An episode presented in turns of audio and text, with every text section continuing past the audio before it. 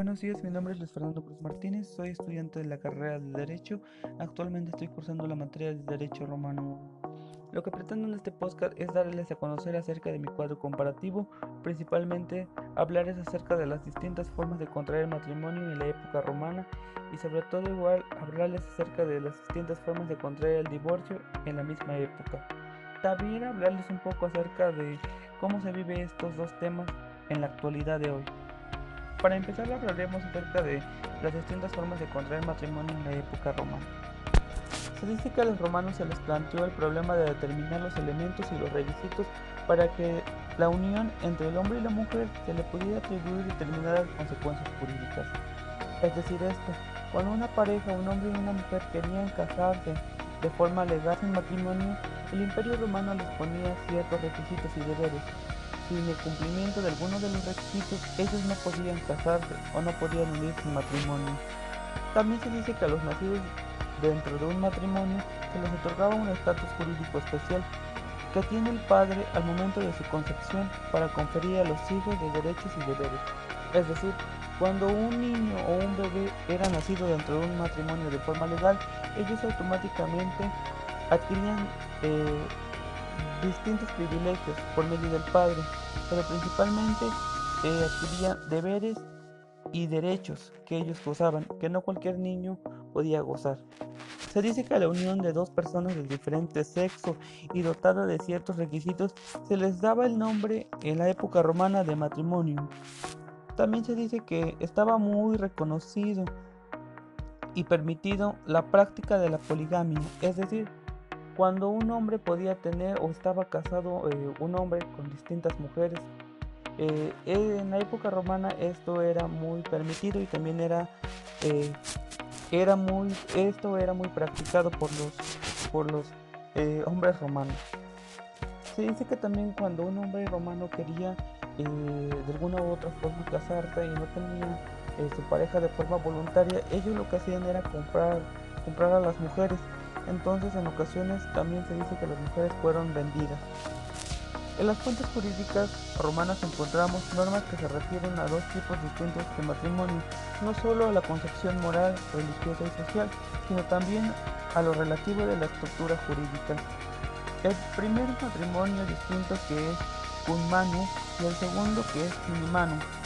Estos dos matrimonios tenían distintos fines jurídicos. El primero que tenía el fin jurídico de crear la sociedad conyugal, que era el Kudmanu, y el segundo que tenía eh, o que tenía el fin jurídico de hacer que la mujer entrara. Eh, pero entrara en donde? Entrara eh, como, como el padre.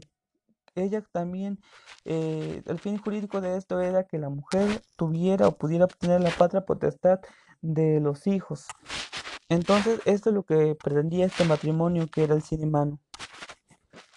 Se dice que también estaba la costumbre de que la mujer al unirse en matrimonio, ésta automáticamente pasaba a formar parte de la familia del marido, de forma natural, por medio del convenio Iunmanum.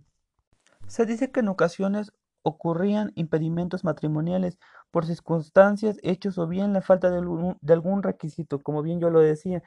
Si no se cumplían los requisitos que el imperio romano ponía, entonces las personas no se podían casar y si se querían casar ilegalmente, estos de alguna u otra forma eran interrumpidos. Se dice que también se prohibieron el matrimonio con libertas o con mujeres abyedas, actrices y prostitutas, ya que con este tipo de mujeres los ciudadanos romanos no podían casarse, estaba prohibido. También se dice que por motivos religiosos se prohibieron los matrimonios entre los hebreos y los cristianos, y entre los padrinos y hijadas.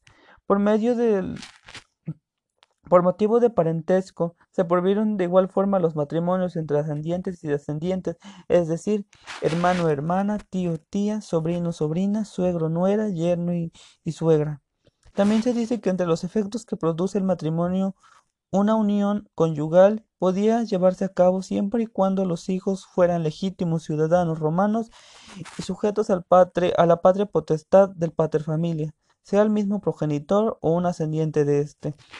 También, por último, se dice que las mujeres cuando se unían eh, en matrimonio, automáticamente ellas pasaban sus bienes que ellas tenían se las pasaban al, al, esposo. A este tipo de transición o traspaso se les llamaba o se le conoce como bienes parafernales. Pasando al segundo subtema que es divorcio en Roma, se dice que había diferentes tipos de divorcio en la época romana, pero principalmente resaltamos tres que son los más importantes. Eh, el primer, la, la primera forma de divorciarse en la época romana era muerte de alguno de los cónyuges, la primera. La segunda era incapacidad superviniente y la tercera era por medio del divorcio. En la primera, que era por muerte de alguno de los cónyuges, es esta pudiéramos considerarla la manera natural, biológica por excelencia de disolución del vínculo conyugal, llegue con esto uno de los eh, uno de los eh, cónyuges más bien quedaba automáticamente libre.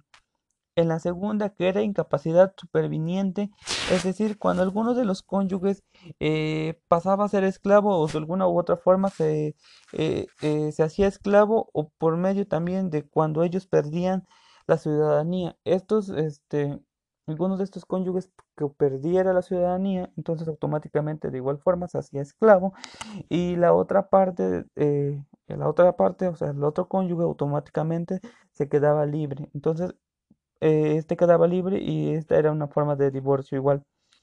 Y la última, que es la más común, que también en la actualidad la vivimos, que era por medio del divorcio.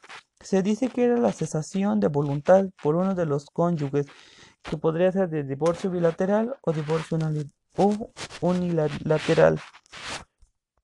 Es decir, cuando alguno de los cónyuges tomaba la decisión de ya no, de ya no seguir con la otra parte, entonces a esto se le llamaba divorcio. Realizando una comparación en la actualidad, tenemos distintos tipos de matrimonio. En la actualidad tenemos 12 distintas formas de contraer matrimonio, distintos tipos de contraer matrimonio. Existen en la actualidad 12. La primera, número uno, es matrimonio religioso, que se dedica o más bien se basa en la procreación de los hijos. En la segunda, que es el matrimonio civil, que se basa por el consentimiento, el consentimiento de la ley. la tercera es por el matrimonio concertado, que se basa este eh, por medio de alguna tercera persona que dispone de, dos personas este, para casarse. Es decir, cuando una persona o una pareja más bien es elegida por otra tercera persona. Cuarto, matrimonio forzado. Es cuando alguno de las dos personas no está de acuerdo. 5. Matrimonio por rapto. Es cuando alguna persona es secuestrada y entonces es obligada a casarse con la otra parte. 6. Matrimonio blanco. Que este viene siendo como matrimonio por conveniencia. Es cuando alguna de las partes se casa por algún interés económico. 7. Matrimonio en clogamia. Es cuando son, se casan con familiares consanguíneos, cuando se casan contra, con familiares, eh, podría ser hermanos, hermanas, tías, tíos. Eh, esos, a este tipo de matrimonio se llama matrimonio endogamia. Eh, 8. Matrimonio igualitario es cuando se casan un hombre y una mujer o son personas del mismo sexo. 9. Matrimonio poligamia es cuando un hombre tiene más de una mujer y ellos, este se puede casar con más de una mujer. Sí, 10. Eh, matrimonio trial es cuando es un tipo de matrimonio con tres cónyuges. 11. Matrimonio infantil es cuando alguno de las dos partes eh, o cuando alguno de, de la pareja, un hombre o una mujer, es menor que el otro, es menor de edad más bien. Y 12, matrimonio, pareja de hecho. Este tipo de matrimonio es cuando viven en unión libre. Por último, también haciendo la comparación de acuerdo a los tipos de, de divorcio, tenemos en la actualidad seis tipos de divorcio el primero es divorcio administrativo, el segundo es divorcio por sentencia judicial, el tercero es divorcio voluntario, que es uno de los más comunes, el cuarto es divorcio por mutuo consentimiento, el quinto es divorcio sin el consentimiento de alguna de las partes y el seis divorcio incausado. Es decir, es un divorcio sin causa alguna. Bueno, pues espero que les haya servido todo esto. Esto es lo, de lo que trata mi cuadro comparativo.